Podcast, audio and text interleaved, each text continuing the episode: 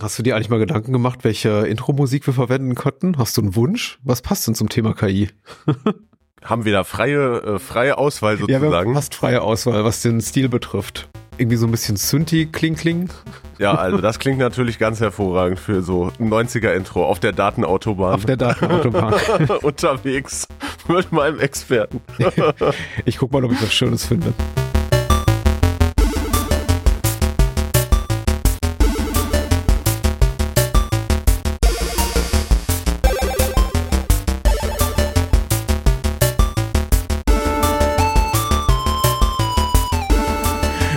Wir haben uns im Vorfeld der heutigen Aufnahme schon darüber ausgetauscht, wie wir am besten unser Gespräch über KI im Verbraucherinnen-Verbraucheralltag äh, starten sollen. Und du hast mir gesagt, bitte bloß nicht mit einer computergenerierten Stimme, die einen ja, KI-generierten Einführungstext vorliest. Das haben schon tausend und eins andere Podcast-Folgen zum Thema KI gemacht. Und ich glaube, du hast mir da den richtigen Zahn gezogen. Ja, ich finde immer beim Podcast die gute alte Anmoderation äh, ist da immer noch das beste Mittel eigentlich. Okay, ich gucke gleich trotzdem mal, äh, was so äh, ChatGPT ausgespuckt hat. Aber zuerst sage ich mal, dies ist genau genommen, der Podcast der Verbraucherzentralen und bei mir zu Gast zum Thema KI. Konsum- und Kundenrechte, was bringt 2024, ist äh, der Digitalreferent der Verbraucherzentrale Berlin, Sebastian Rotter. Hallo Sebastian. Hallo Patrick. Schön, dass du dir die Zeit genommen hast. Also gerade diese Zeit, weil so das Jahresende, ich glaube, ist einfach auch mal ein guter Anlass, um zu sagen, das war's jetzt mit KI in diesem Jahr, aber auch um mal in die Zukunft zu blicken und vielleicht auch ein bisschen zu spekulieren, zu fordern, Erwartungen und Wünsche zu äußern zum zukünftigen Einsatz von künstlicher Intelligenz im Alltag von Verbraucherinnen und Verbrauchern. Ja, das finde ich auch das Jahr 2023 hat ja unheimlich viele Neuigkeiten und spannende Entwicklungen gebracht und äh, ja, jetzt wo es dann wieder langsam äh, sich vom Kamin wieder bequem gemacht wird zu Hause, ist vielleicht auch mal wieder die Zeit zurückzublicken, nicht nur auf das persönliche Jahr, sondern vielleicht auch äh, auf die vielen Entwicklungen, die uns in diesem Jahr quasi im Wochenrhythmus eigentlich vorangebracht haben in diesem Bereich.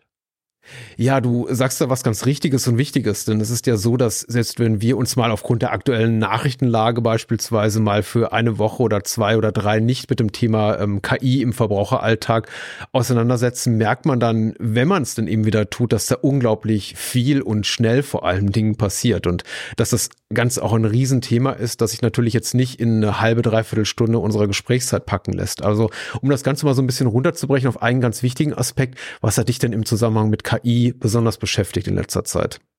Ähm, ja, von mir ganz persönlich ausgehend kann ich dir sagen, dass ähm, mich natürlich die ersten Unterhaltungen mit ChatGBT, wie sie ja wahrscheinlich viele mittlerweile eigentlich schon auch mal selber ausprobiert haben, ziemlich äh, in den Bann gezogen haben. Es hat unheimlich viel Spaß gemacht, da mein Urlaub in Sizilien mal spaßeshalber zu planen, was so die Vorschläge sind, wie man vielleicht zehn Tage äh, auf der Insel gut verbringen kann, was man vielleicht sehen sollte und was vielleicht auch nicht.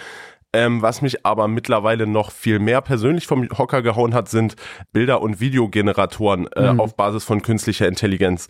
Äh, es gibt da im Internet ein paar spannende Prompts. Prompts sind quasi wie Befehle, die man der KI gibt, die sie dann ausführt, quasi wie eine Nachricht, die ich bei im, im Chat-GBT eingebe. Und auf der Basis werden dann Bilder oder möglicherweise auch Videos generiert.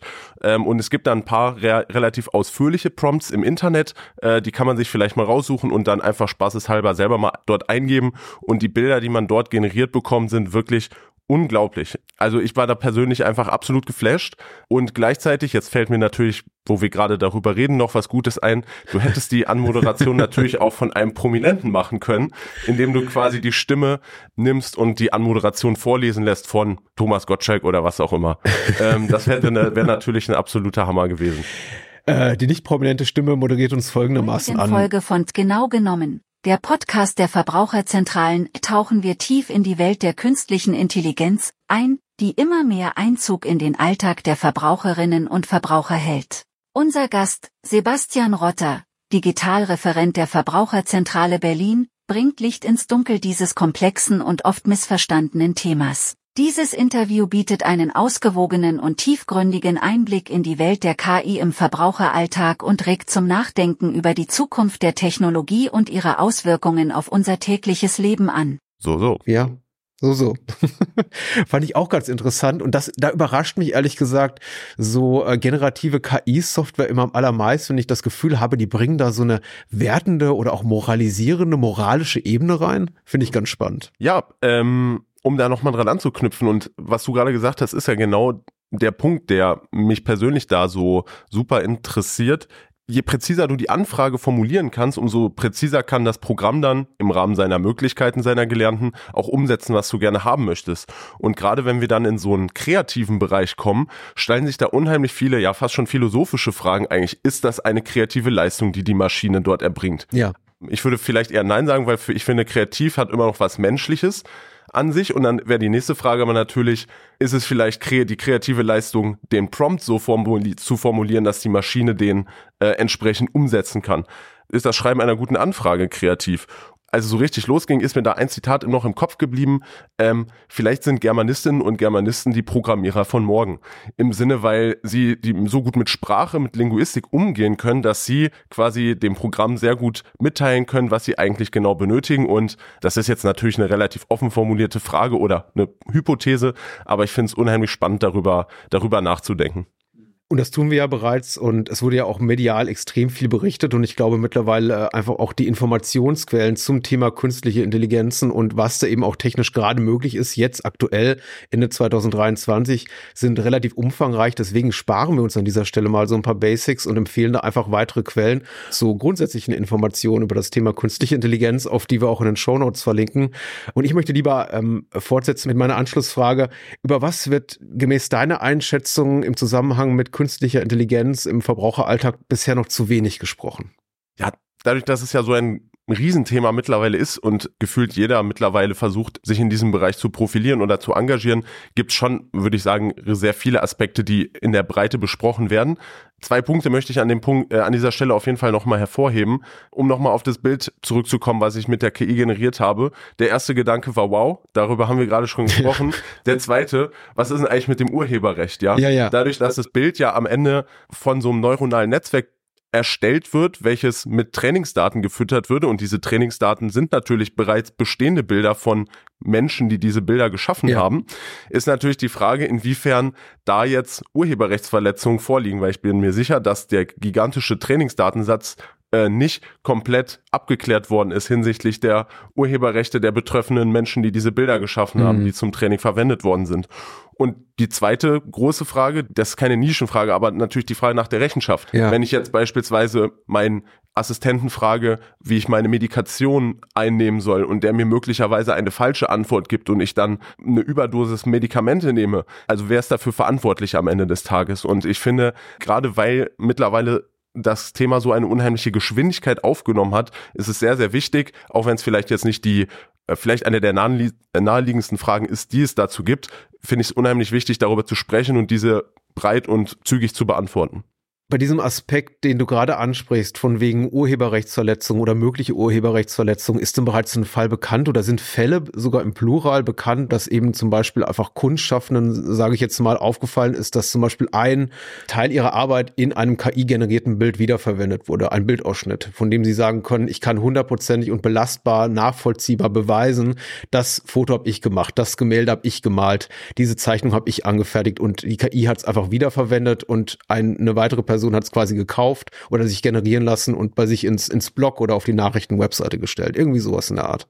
Also die Trainingsdaten, man muss sich das ja so vorstellen, ist ein unheimlich großer Satz an Daten, die eingegeben werden und die KI sucht sich ja die, quasi die Logik selber aus den Daten raus. Es wird ja bewusst nicht vorgegeben, bestimmte Regeln, beispielsweise ein Bild von Salvador Dali beispielsweise sieht mhm. so und so aus, sondern das würde das Programm dann versuchen selbst zu erlernen.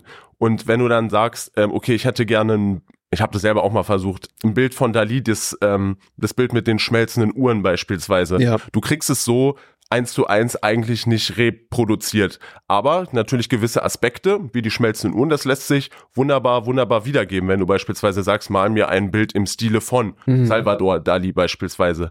Ähm, die Anfrage, mal mir das Bild von Salvador Dali so und so. Das hat so nicht funktioniert. Ja, ja. Und äh, ansonsten, wenn man sich im Unklaren darüber ist, ob man dann eben ein echtes Foto sieht oder ein KI-generiertes äh, Bild, das einem Foto sehr stark ähnelt. Ich glaube, jetzt kann man aktuell noch den, äh, den Tipp geben, achtet auf die Gliedmaßen, auf die Muskulatur, auf äh, die Feinheiten in den Gesichtszügen. Da scheitern dann noch oft äh, KI-Technologien, aktuell zumindest. Also wir sind jetzt Ende 2023 immer noch dran. Ja. Anderes Thema sind dann Stimmen beispielsweise. Die Tagesschau hat ja unlängst davor gewarnt, oh ja ähm, vor vermeintlich falschen ähm, Sprachmeldungen von ihren SprecherInnen und Sprechern. Ähm, insofern, da sind sie schon ein wenig weiter und da gilt es auch weiterhin Vorsicht zu haben und gut aufzupassen. Hm, ja, und in solchen Fällen heißt es dann auch wieder für alle Verbraucherinnen und Verbraucher aufgepasst. Genau, aber das wäre natürlich dann das nächste. Also bei Prominente sind natürlich sehr, sehr dankbar, weil es sehr viele Textaufzeichnungen von denen gibt, wo sie ja. Sachen sprechen oder so. Von deiner Mutter jetzt beispielsweise, die dich anrufen würde, um zu sagen, überweis mir 2000 Euro. Da würden, glaube ich, derzeit noch wahrscheinlich die Sprachdaten fehlen. Aber auf Dauer, ich sag mal, ähm, könnte ich mir das auch vorstellen. Jetzt gerade funktioniert es natürlich besonders gut mit prominenten Personen. Mhm. Auf jeden Fall Stoff für eine mögliche zukünftige Podcast-Folge zum Thema Telefonscams. Ich habe mir das mal notiert wir kommen mal kurz, bevor es jetzt auch wieder dann ein bisschen spannender wird, möchte ich mal sagen, und ein bisschen vielleicht auch gewagter, was unsere Ausblicke für die Zukunft betrifft, äh, zur Jetztlage. Wie sieht's denn da aus? Nicht jeder Mensch, der uns zuhört, nutzt eben auch solche Online-Tools, äh, generiert sich Fotos, Texte, Audioclips mit äh, KI-Technologien, aber dennoch möchte ich mal behaupten, dass neun von zehn von uns, Verbraucherinnen und Verbrauchern, bereits jetzt mit KI-Technologien im Alltag in Kontakt kommen. Wo denn zum Beispiel? Mhm. Also ein relativ klassisches Thema ist beispielsweise Navigations-Apps. Naja. Wenn du unterwegs bist und dir dein Navigationssystem eine intelligente Route vorschlägt, beispielsweise weil ein Stau auf der ursprünglichen Route vorgesehen ist oder weil mittlerweile ermittelt worden ist, dass eine andere Route möglicherweise ein paar Minuten schneller ist oder vielleicht ein bisschen umweltfreundlicher. Mhm. All diese Daten beruhen auf äh, oder all diese Vorschläge beruhen auf Verkehrsdaten, die erhoben werden, die einfließen und das ist eigentlich ein sehr klassisches Thema, wo bereits seit mehreren Jahren eigentlich äh, KI-Anwendungen äh, im Hintergrund laufen und dir auf Basis der erhobenen Daten halt Vorschläge machen, wie du vielleicht besser von A nach B kommst. Ein anderer Bereich, wo auch viel im Hintergrund operiert wird, ähm, sind Kreditvergabesysteme bei Banken. Oh ja, ich hörte davon. Mhm. Hier muss man immer ein bisschen unterscheiden. Die BaFin hat sich das in diesem Jahr äh, im Zuge der jüngsten Entwicklung auch noch einmal genauer angeschaut. Die BaFin macht was genau? Entschuldigung. Die BaFin, äh, das ja. ist die Banken- und Finanzaufsicht, also, also quasi okay. die Kontrollinstanz für, ähm, für Banken und hat festgestellt, dass es sich je nach Branche, also je nach Kreditbranche unterscheidet, ob teil- oder vollautomatisierte Systeme eingesetzt werden. Wo es wohl einzeln vorkommt, äh, wo, dass auch vollautomatisierte Systeme eingesetzt werden, ist beispielsweise im Ratenkreditgeschäft. Äh, das hat für die Kundinnen und Kunden natürlich auch den Vorteil, dass sie kurz ihre Daten eingeben, dann wird auf Basis der äh, KI-Anwendung errechnet, ob die Kreditvergabe stattfinden kann oder nicht und innerhalb weniger Minuten kann dann der Kredit auch erteilt werden. Andere Geschäfte, wo es bei weitem noch nicht so ist, ist beispielsweise das Baufinanzierungsgeschäft. Hier setzen die Banken auch laut BaFin weiterhin zum Großteil auf äh, die menschliche Mitarbeit, um da einfach nochmal eine zweite Kontrollebene zu haben, mhm. weil es sich da auch einfach um größere ähm, Geschäfte handelt. Ich wollte gerade sagen, weil die äh, Vorgänge da wahrscheinlich komplexer sind und die ähm, Summen größer, mit denen da hantiert wird, als wenn ich jetzt zum Beispiel einen Online-Kauf tätige.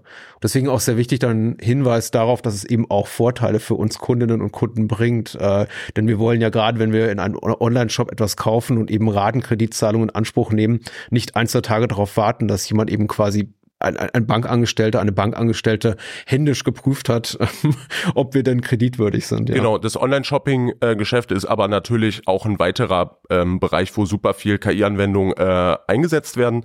Personalisierte Werbung beispielsweise wird natürlich auch auf Basis deiner letzten Suchanfragen auf dich zugeschnitten. Wenn du beispielsweise nach, keine Ahnung, Hundefutter suchst oder so, dann kannst du natürlich davon ausgehen, dass du in der nächsten Zeit vielleicht verstärkt Anwendungen im Tierkontext irgendwie angezeigt das bekommst. Das ist aber keine neuere Entwicklung, denn das, nee, genau, das gibt schon seit mehreren Jahren. Jahren. Ja, ja. Exakt. Und äh, gleichzeitig natürlich werden diese Daten, auch wie lange du dich auf gewissen Seiten aufhältst, ähm, dazu genutzt, um dich nach Möglichkeit natürlich in Zukunft vielleicht noch stärker zum Kauf zu bewegen. Mhm. Und ein weiterer Bereich, der sich, finde ich, in den letzten Jahren auch noch relativ stark vergrößert hat, sind so äh, Gesundheitsanwendungen. Ne? Also gerade durch Smartwatches oder äh, diese Fitness-Tracking-Armbänder, sogenannte Wearables heißt es auf Englisch, also tragbare Geräte, tracken deine Gesundheitsdaten ähm, und auch da kannst du natürlich gewisse Vorteile draus ziehen, beispielsweise indem du deinen Schlafrhythmus überwachen kannst, indem du personalisierte Ziele beispielsweise vorgegeben bekommst von deiner Fitness-App, die sagt, yo, wir haben jetzt hier äh, du läufst jetzt die 10 Kilometer in der und der Zeit, die du dir vorgenommen hast, auf Basis deiner aktuellen Ausdauer und Kondition und der Nährwerte, die du zu dir nimmst, können wir jetzt auf 20 Kilometer gehen oder was auch immer.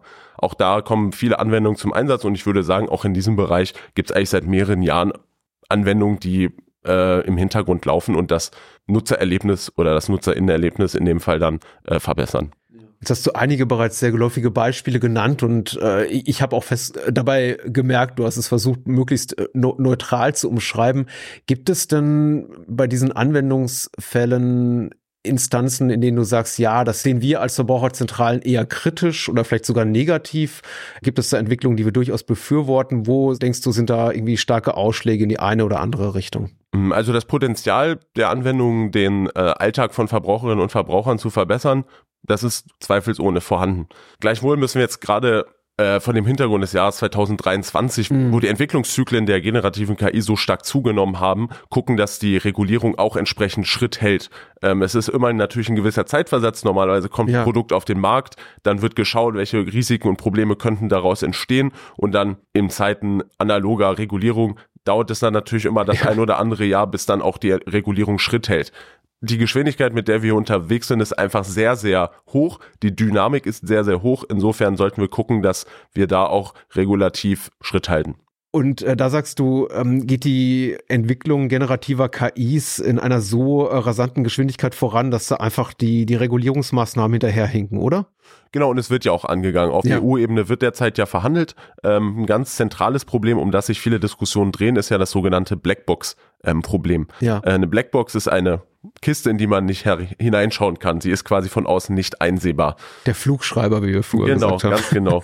Und ähm, bei so selbstlernenden oder generativen KIs ist das Problem, dass sie sich ja ihre Lösungswege selber suchen. Sie bekommen also vom Architekten nicht vorgegeben, so und so hat der Lösungsweg auszusehen, sondern genau die Idee besteht ja genau dahinter, dass sie sich diese Lösung aus den Daten selber suchen. Und jetzt gibt es da natürlich folgende Geschichte, die, mit der das immer sehr beispielhaft erklärt werden kann. Wenn ich einer KI beibringen möchte, wie Pferde aussehen. Ja. Und der KI immer Pferde im Stall zeige und sage, das sind Pferde. Und zum Vergleich der KI Bildern von Kühen zeige auf Weiden und der KI sage, das sind Kühe. Dann besteht die Gefahr, dass die KI nicht lernt, Pferde von Kühen zu unterscheiden, sondern Ställe von Weiden. Und somit ah. quasi also am Ende des Tages alle Tiere in Ställen als Pferde deklarieren wird und alle Tiere auf Weiden als Kühe deklarieren wird. Nur um das mal bildlich ausgesprochen zu haben. Okay. Das weiß dann aber der Schaffende, der die KI trainiert, möglicherweise nicht. Aber natürlich besteht dadurch eine gewisse Verzerrung in den Trainingsdaten. Und insofern wäre es für Verbraucherinnen und Verbraucher, gerade wenn es um zentralere Themen für sie persönlich geht, wie beispielsweise eine Kreditvergabe, natürlich super wichtig zu wissen, wie die KI zu dieser Entscheidung kommt. Also, dass eine Transparenz und Nachvollziehbarkeit über den Prozess herrscht, der für so eine Entscheidung stattfindet. Hm, spannend. Also im Moment fiel mir auch überhaupt kein regulatorischer Prozess ein, mit dem man dieses Problem in den Griff kriegen sollte.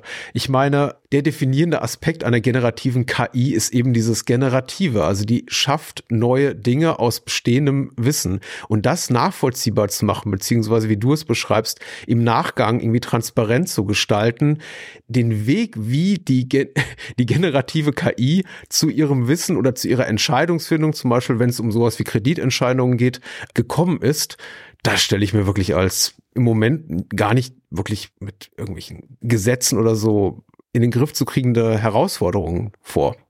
Mm, ja, also man kann natürlich gewisse Maßnahmen ergreifen.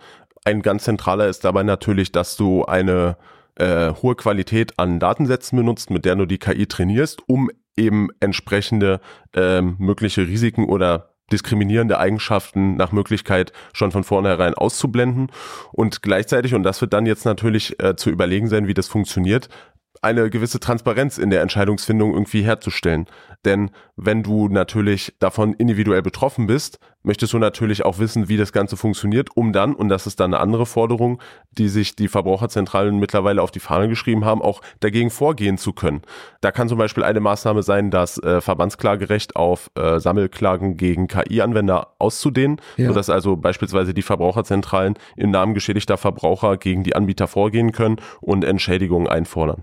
Wie viel Transparenz müssen ein Anbieter jetzt schon gewährleisten? Ich meine, müssen die zum Beispiel, wenn es um sowas geht wie Kreditentscheidungen, kenntlich machen, dass quasi eine generative KI, also ich sage jetzt mal ganz platt Software, diese ähm, Kreditentscheidung fällt, also ein Kunden, eine Kundin für kreditwürdig oder eben nicht erachtet, müssen die das jetzt schon kenntlich machen oder reicht es zu sagen, naja, das läuft bei uns irgendwo im Hintergrund, also müssen wir nicht extra dazu sagen. Eine Aussage darüber hätte jetzt relativ kurz Bestand, weil bereits im Dezember die EU wahrscheinlich ah. ihren sogenannten AI Act, also ihren KI, ihre KI-Gesetzgebung ähm, verabschieden wird.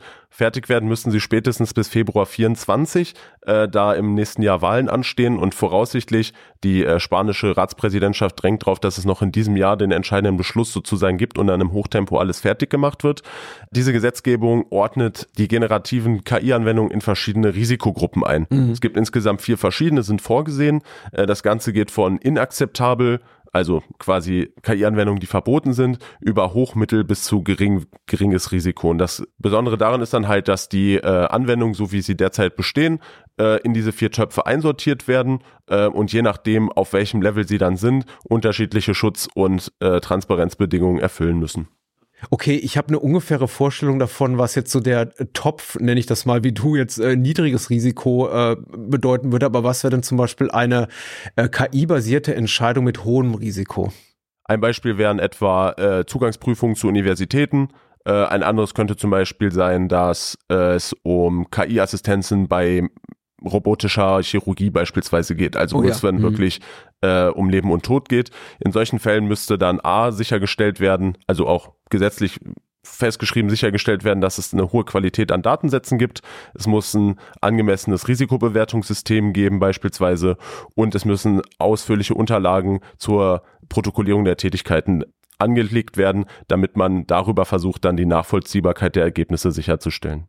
Ah, okay, spannend. Und natürlich auch ein wenig beruhigend äh, zu wissen, dass sich die EU auf gesetzlicher Ebene darum kümmert. Noch irgendwelche Aspekte von KI im Verbraucheralltag, die du beziehungsweise auch wir als äh, Verbund der VZ, der Verbraucherzentralen kritisch sehen? Mm, ja, also es gibt einen wesentlichen Aspekt, der auch noch Teil der Debatte auf EU-Ebene ist. Mhm. Ähm, da geht es um KI, die ausliest, ob du gerade persönliche Schwächen hast. Beispielsweise, ob du müde bist, ob du in der letzten Zeit Antidepressiva gegoogelt hast oder solche Sachen oder also. ob du beispielsweise zu Spielsucht neigst. Uh, okay, also du hattest eben schon von den Wearables gesprochen, also quasi Fitnessarmbänder oder Fitnessuhren, die quasi auch deinen Gesundheitszustand, deine Herzfrequenz, deinen Kalorienverbrauch, deine körperliche Aktivität, Leistungsbereitschaft, nicht Leistungsbereitschaft, aber Leistungsfähigkeit überwachen. Aber Spielsucht und äh, andere menschliche Schwächen, wie sollen da irgendwie große Anbieter an unsere Daten kommen? Naja, das passiert natürlich wie bei vielen anderen Anwendungen auch über eine Profilbildung aufgrund deines äh, Online-Verhaltens. Gleichzeitig gibt es mittlerweile aber auch Anwendungen, die versuchen, deine äh, Gesichtsemotionen auszulesen mhm. oder beispielsweise auch aufgrund deiner Körperhaltung bestimmte Emotionen ähm, zu ermitteln. Hier setzen sich die Verbraucherzentralen ganz klar dafür ein, dass KI-Anwendungen, die Emotionen erkennen oder persönliche Schwächen ausnutzen sollen, verboten werden. Okay, Sebastian, wir sind jetzt die ganze Zeit komplett im digitalen Raum, deswegen äh, fällt mir diese Analogie gerade auch ein bisschen schwer, aber das alte Sprichwort geht ja, Papier ist geduldig und Gesetze dauern lange in der Umsetzung und dann wird irgendwas verabschiedet, so von wegen, man könnte ja mal darüber nachdenken, gerade auf EU-Ebene, aber bis das auf nationale Ebene übertragen ist, das dauert ja auch dann oft Monate oder Jahre.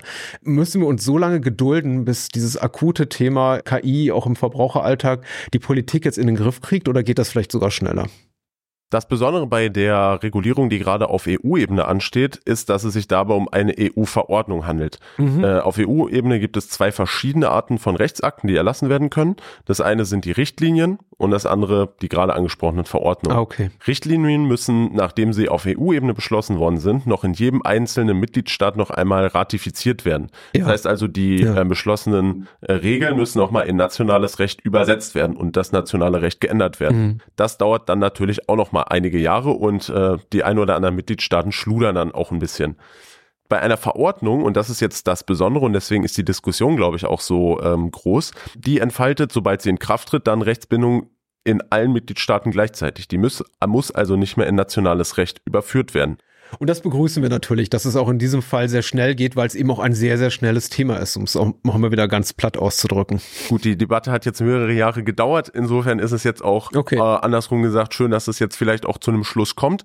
Umso wichtiger, dadurch, dass es dann äh, EU-weit gilt, dass Verbraucherinnen und Verbraucher halt Auskünfte und Erklärungen gegenüber Betreibern von diesen Hochrisiko-KI-Systemen fordern können.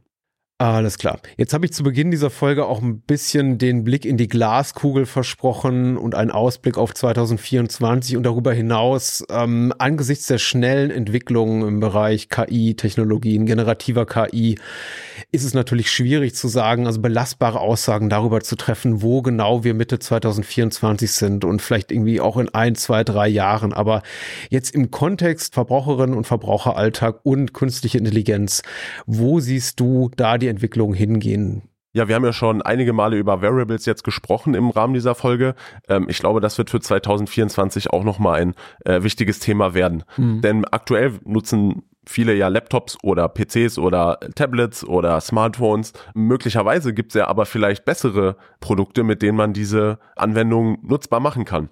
Eins davon kommt Mitte November auf den Markt, das ist der sogenannte AI-Pin. Erfunden haben den einige Apple-Ingenieure. Das Ding sieht aus wie eine Brosche. Du steckst es dir auch an die Kleidung wie eine Brosche und besteht aus einem Laserprojektor, einem Mikrofon und einer Kamera. Und äh, wenn du das Ding benutzen willst, drückst du einmal drauf und kannst ihm dann entweder was vorlesen lassen, du kannst dir äh, mit dem Mini-Projektor Sachen auf deine Handinnenfläche projizieren lassen ähm, oder beispielsweise auch äh, die aktuelle Einkaufsliste vorlesen lassen. Aha, aha, das ist Mitte November in den USA auf den Markt gekommen. Wann es in Deutschland verfügbar sein wird, weiß man derzeit noch nicht. Mal schauen, da ist auf jeden Fall viel Bewegung drin. Es ist jetzt, wie gesagt, das erste, was auf den Markt kommt. Weitere Prototypen oder Modelle sind auch von anderen Anbietern vorgesehen. Ähm, es gibt noch eins, das sieht aus wie eine Halskette und soll anscheinend quasi alles aufzeichnen, was du sprichst den ganzen Tag und als okay. Notiz an dein Smartphone äh, liefern. Mhm wird man mal sehen, äh, wie das mit dem Datenschutz aussieht. Mhm. Dieser Pin zumindest verspricht, dass er nichts aufzeichnet, solange man ihn nicht andrückt. Also im Sinne, du möchtest ihn benutzen, drückst drauf und dann kannst du mit ihm interagieren, wie du möchtest und danach geht er halt wieder aus. Mhm. Schauen wir mal, wie da die Umsetzung am Ende des Tages aussehen wird. Ähm, das erinnert mich so ein bisschen an ein weiteres hochtechnologisches Thema, das eben vor ähm, drei, vier, fünf Jahren das allergrößte und allerwichtigste war. Das waren VR-Technologien, also Virtual Reality Systeme, Helme, äh, Anwendungen auch für den äh, Heimgebrauch. Und letztendlich hat sich dann herausgestellt, dass für die meisten von uns das, glaube ich, so im Alltag keine nennenswerte Rolle spielt. Wie ist es denn bei diesen ja, Wearables, bei Smartwatches, die eben entsprechende Funktionalitäten haben oder vielleicht sogar Schmuckstücken, also Sachen, die man sich einfach an die Brust pinnt oder um den Hals hängt. Ähm, kommt das zu einem Preis auf den Markt, den sich auch ähm, Otto Normalverbraucherin oder Verbraucher ähm, leisten kann? Äh, also in den USA geht's mit diesem AI-Pin bei 699 Dollar los. Okay. Ähm, Trotzdem muss man aber natürlich sagen, dass diese Versuche, du hast ja schon beschrieben, Google hatte ja auch mal diese Glasses, diese Brille mit ja. einem integrierten Display, wo man sich auch dann Sachen anzeigen könnte. Alle sind derzeit so ein bisschen auf der Suche nach dem nächsten großen Ding, habe ich das Gefühl, was möglicherweise dann das Smartphone auf Dauer ersetzen würde. Und ehrlicherweise muss man einfach sagen, mit Hardware lässt sich auch einfach verdammt viel Geld verdienen. Ja. Gerade wenn man sich in so einer Größenordnung dann bewegt und den Anspruch hat, äh, dieses mittlerweile ja für viele essentielle Gerät zu ersetzen. Ähm, insofern bin ich gespannt, äh, was auf uns zukommt und am Ende des Tages müsste es dann noch eine, ein Produkt sein, was sich für einen Massenmarkt irgendwie umsetzen lässt. Und nochmal mit Blick auf das kommende Jahr und die Jahre darüber hinaus, wobei ich möchte jetzt mal bei 2024 bleiben. Ich glaube, alles darüber hinaus wäre zu gewagt, da etwas zu prognostizieren.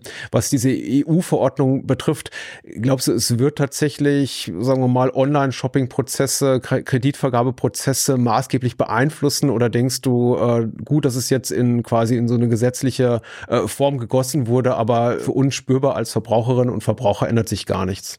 Nee, da wird sich auf jeden Fall was ändern. Allerdings dauern die Verhandlungen ja zur Stunde noch an. Mhm. Man hat es auch in der Vergangenheit gesehen, da tut sich gerne auch auf den letzten Metern noch mal einiges. Äh, derzeit gibt's wohl auch noch Streit zwischen Mitgliedstaaten, was jetzt genau noch in welche Gruppe kommt und in welchem Ausmaß jetzt die ganzen Pflichten erfüllt werden müssen. Mhm. Deutschland möchte beispielsweise wohl laut Medienberichten derzeit die Nutzung von biometrischen Daten zur Strafverfolgung in diese inakzeptable Gruppe mit aufnehmen, die mhm. also dann ein Verbot zur Folge hätte für diese Gruppen. Frankreich als Gegenpol möchte sich die Möglichkeit weiter offen halten. Mhm. Da wird man bis zum 6. Dezember oder dann spätestens bis Februar 2024 noch zu einer gütlichen Einigung kommen müssen. Und dementsprechend ist es gerade noch schwer zu sagen, was jetzt am Ende drinstehen wird in endgültiger Version. So oder so wird es aber auf jeden Fall spürbar werden. Was haben wir Verbraucherinnen und Verbraucher denn im Zusammenhang mit äh, Smart Home Geräten oder virtuellen Assistenten und äh, künstlicher Intelligenz zu erwarten 2024 oder darüber hinaus? Ähm, ja, gute Frage. Ähm, beim Deutschen Zentrum für Künstliche Intelligenz läuft gerade ein Forschungsprojekt, in dem sie quasi ein, ein Home wirklich komplett smart gemacht haben, um es mal mhm. so zu sagen. Das hat tatsächlich ganz gute Vorteile für die Themen Barrierefreiheit und Teilhabe, ehrlicherweise. Es gibt dort Komponenten wie beispielsweise höhenverstellbare Küchenplatten. Das heißt also, wenn, äh, je nachdem, wie du dich körperlich aufgestellt siehst, kann dann die Küchenplatte sich erheben oder senken. Es gibt intelligente Rollstühle, die dann quasi nach dem Prinzip Prinzip wie ein Saugroboter dich zielgerichtet von A nach B bringen können. Das heißt, du musst also nicht selber durch die Wohnung rollen, sondern kannst dem, kannst dem Rollstuhl sagen, dass du jetzt gerne in die Küche fahren möchtest und dann steuert er dich dort zielgerichtet hin. Ähm, und ich finde, das sind super spannende Themen. Ob das jetzt 2024 dann bereits äh, alles massenmäßig äh, produziert werden kann, sei mal dahingestellt. Aber auch da ist einfach unheimlich viel Bewegung drin und das finde ich persönlich ein super cooles Thema, dass solche Anwendungen dann auch für deutlich mehr Teilhabe genutzt werden können. Okay, spannend. Also jetzt mal einen Schritt zurück oder Schritt weg von den technologischen Entwicklungen 2024 und darüber hinaus und ein bisschen mehr so auch vielleicht auf, ja, auf das private Nutzungsverhalten schielend. Wir haben ja auch bereits über positive Aspekte der ganzen Entwicklungen im Bereich KI äh, gesprochen, zum Beispiel einfach äh, Schnelligkeit finanzieller Entscheidungen oder was wir gar nicht besprochen haben, sind sowas wirklich wie 24-7 Kundenservice, also dass immer möglicherweise auch ein digitaler Ansprechpartner, äh, der auch bei Online-Shopping zum zum Beispiel auch zur Fehlerminimierung führt. Aber ich glaube, gerade dieser Aspekt, diese vermeintlich auch positiven Aspekte führen bei vielen Menschen auch zu Verunsicherung. Was ist denn, wenn irgendwie noch mehr Prozesse im Alltag, Vorgänge automatisiert werden und jetzt von, ich setze das mal in Gänsefüßchen, Robotern erledigt werden und ich rufe beim Callcenter an und eine Roboterstimme assistiert mir die Nachrichten, die ich bekomme per Mail, per SMS, per WhatsApp, per iMessage, wie auch immer, die hat eben eine KI geschrieben. Gibt es da auch Möglichkeiten, Möglichkeiten jetzt mit Blick in die Zukunft Verbraucherinnen und Verbrauchern Unsicherheiten zu nehmen? Es ist natürlich ein zweischneidiges Schwert. Äh, auf der einen Seite, wie es du gerade auch schon schön formuliert hast, es gibt viele Ansätze oder viele ähm, Anwendungen, mit denen sich Verbraucherinnen und Verbraucher in der Zukunft möglicherweise besser zurechtfinden werden äh, im Online-Shopping-Bereich beispielsweise, hast du ja auch schon zu Recht gesagt. Ja, oder zu Hause nur mit digitalen Assistenten mm, im Smart Home-Bereich. Barrierefreiheit recht. ist da auch ein großes Thema, genau. Eine nicht so gewagte steile These für das Jahr 2024 und darüber hinaus ist aber natürlich auch, dass Abzocker diese Anwendung auch auf Garantie nutzen werden, mhm. um ihre beliebte SMS Hallo Mama, hier ist meine neue Nummernachricht nochmal weiter auszufeilen. Mhm. Und insofern, ja, man kann natürlich versuchen, die Sorge zu nehmen und es hat auch viele Vorteile. Da hier nochmal ganz deutlich auch der Appell an alle, die sich für das Thema Thema interessieren und vielleicht äh, mit Sorge erfüllt sind, nicht so viel Berührungsangst haben. Wir sind jetzt gerade noch relativ in den ähm, in Kinderschuhen. Das kann vielleicht in zwei, drei Jahren nochmal ganz, ganz anders aussehen, äh, wenn die Geschwindigkeit so äh, fortschreitet, wie es derzeit der Fall ist. Deswegen ist jetzt noch eine super Gelegenheit, sich mal ganz easy damit auseinanderzusetzen, auch wenn vielleicht die Hürde für die eine oder andere Person höher ist als für andere. Einfach mal keine Berührungsangst da haben, äh, mal rausfinden, was hat es denn mit dem ChatGBT so auf sich, vielleicht mal anmelden, vielleicht mal sich ein bisschen damit unterhalten und ganz, ganz wichtig, einfach Medienkompetenz aufbauen, ne? weil die Abzocker werden auch mit einer gewissen Geschwindigkeit voranschreiten. Und klar, die Verbraucherzentralen sind immer dafür da, dann weiterzuhelfen, wenn man mal in so eine Masche reingeraten ist. Aber am Ende ist natürlich allen am meisten geholfen, wenn diese Abzocker gar kein äh, Feld haben, auf dem sie irgendwie unterwegs sein können. Ja, vielen Dank, äh, Sebastian, für deine Expertise. Ich merke schon, das zweischneidige KI-Schwert bleibt uns auch 2024 erhalten und äh, wir können gespannt sein auf die Dinge, die da kommen. Vielen Dank jedenfalls für deine Expertise. Das war Sebastian Rotter. Danke dir. Immer wieder gerne. Vielen lieben Dank für die Einladung. Vielen Dank an Sebastian Rotter und alle Menschen, die die Produktion dieser Podcast-Reihe ermöglichen. Und natürlich ein herzliches Dankeschön an Sie fürs Zuhören und Ihr Interesse. Viele weitere Folgen von Genau genommen können Sie in so gut wie allen Podcatchern und Audio-Apps hören, wo Sie uns auch kostenlos abonnieren können. Wenn Sie uns bereits bei Spotify, Apple Podcast, Deezer, Audible oder in einer anderen Podcast-App hören und Ihnen unser Format gefällt, bewerten Sie uns doch mit ein paar Sternchen. Oder empfehlen Sie uns auch gerne weiter. Weitere Informationen rund um Ihre Verbraucherrechte, egal ob digital oder analog, finden Sie unter www.verbraucherzentrale.de. In ein paar Tagen hören wir uns mit einer Podcast-Folge zu einem anderen spannenden Thema wieder. Bis dahin erreichen Sie mich für Themenwünsche und jegliches Feedback rund um unseren Podcast per E-Mail an podcast.vz-bln.de. Dies war genau genommen der Podcast der Verbraucherzentralen. Mein Name ist Patrick Lohmeier und ich freue mich aufs Wiederhören.